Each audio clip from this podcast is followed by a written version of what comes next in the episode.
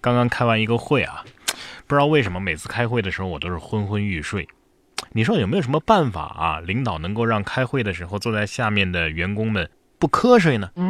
也许下面这条新闻给我们提供了一个不错的案例，说俄罗斯土豪撒下两万美元钞票雨，希望鼓励年轻人创业。你想要是开会的时候领导撒钱的话，肯定没有一个员工瞌睡的。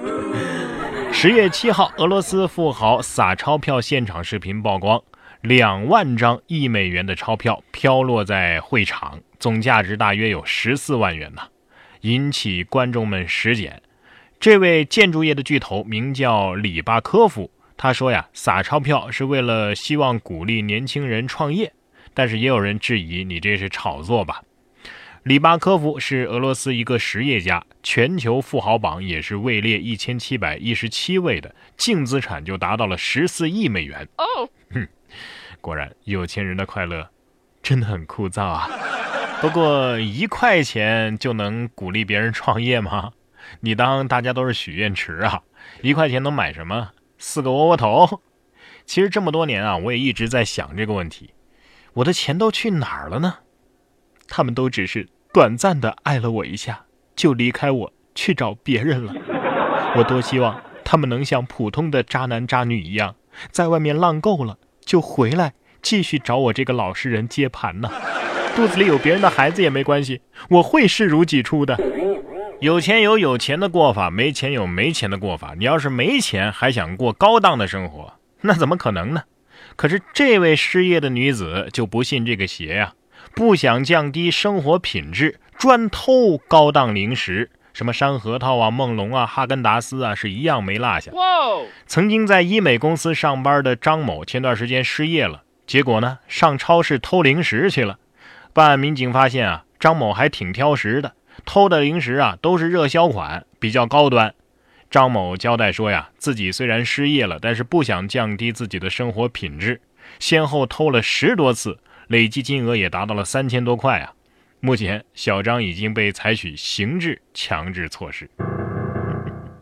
头可断，血可流，生活品质不能丢，是吧？连小偷都活得比我精致。一首《太委屈》献给吃食堂吃胖的自己。想减肥的时候，我就把这个新闻翻出来看一看。你想啊，你收入比他高吧？他失业了，没收入啊。你比他品德高尚吧？他偷东西呀。可是，连一个小偷都能吃好吃的零食，凭什么你吃不到呢？谁不是最后一次当人呢？啊，凭什么你就要委屈自己呢？所以各位听我的，买，现在就买。都说这小偷的手速快啊，手上功夫很了得，可惜呀，没用在正道上。可是这些个小学生手速更是出神入化。堪称是兰州无影手。说近日啊，甘肃兰州举行了一场少儿速算比赛，参赛的二百四十五名小学生集体甩手速算呢。培训老师介绍说，这种速算呢是由珠心算演变而来，大脑配合左手同时计算，左手计算个位，脑子呢记进位。八个数的连加的题，有的孩子十五分钟能算对二百一十九道题。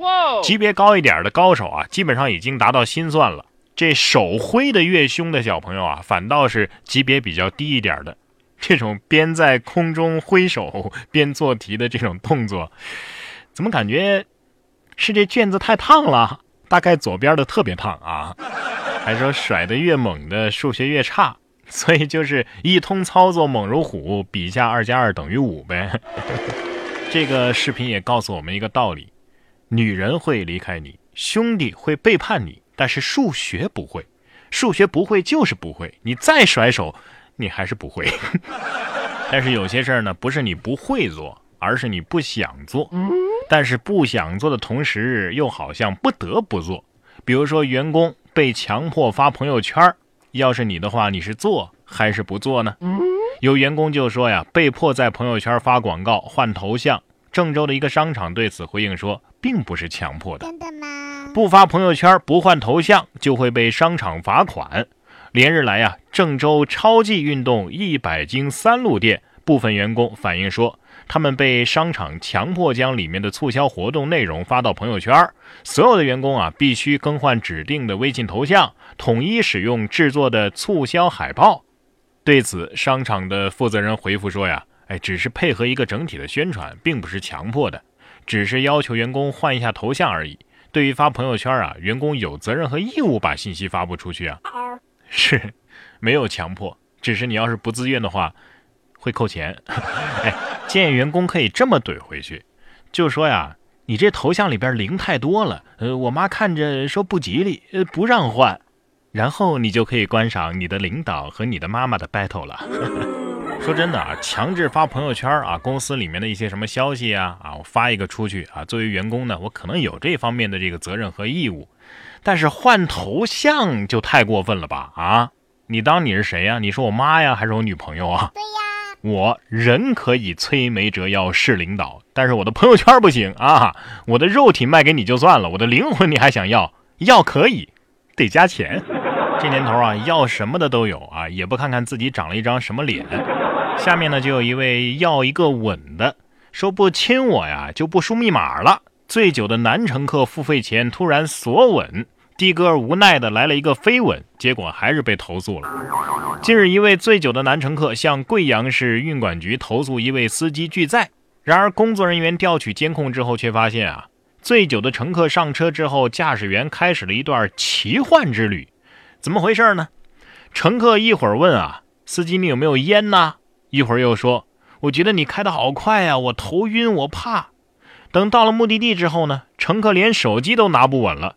驾驶员帮忙找到了付款界面，乘客却突然要求驾驶员亲他一口，要是不亲的话就不肯输密码。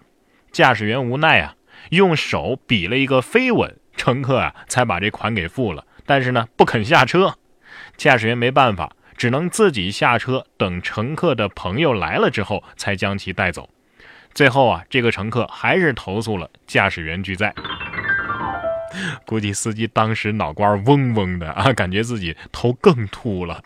各位出租车司机朋友们，大家呀，晚上单独开车的时候，特别是男孩啊，一定要保护好自己。这个世道对男人太苛刻了。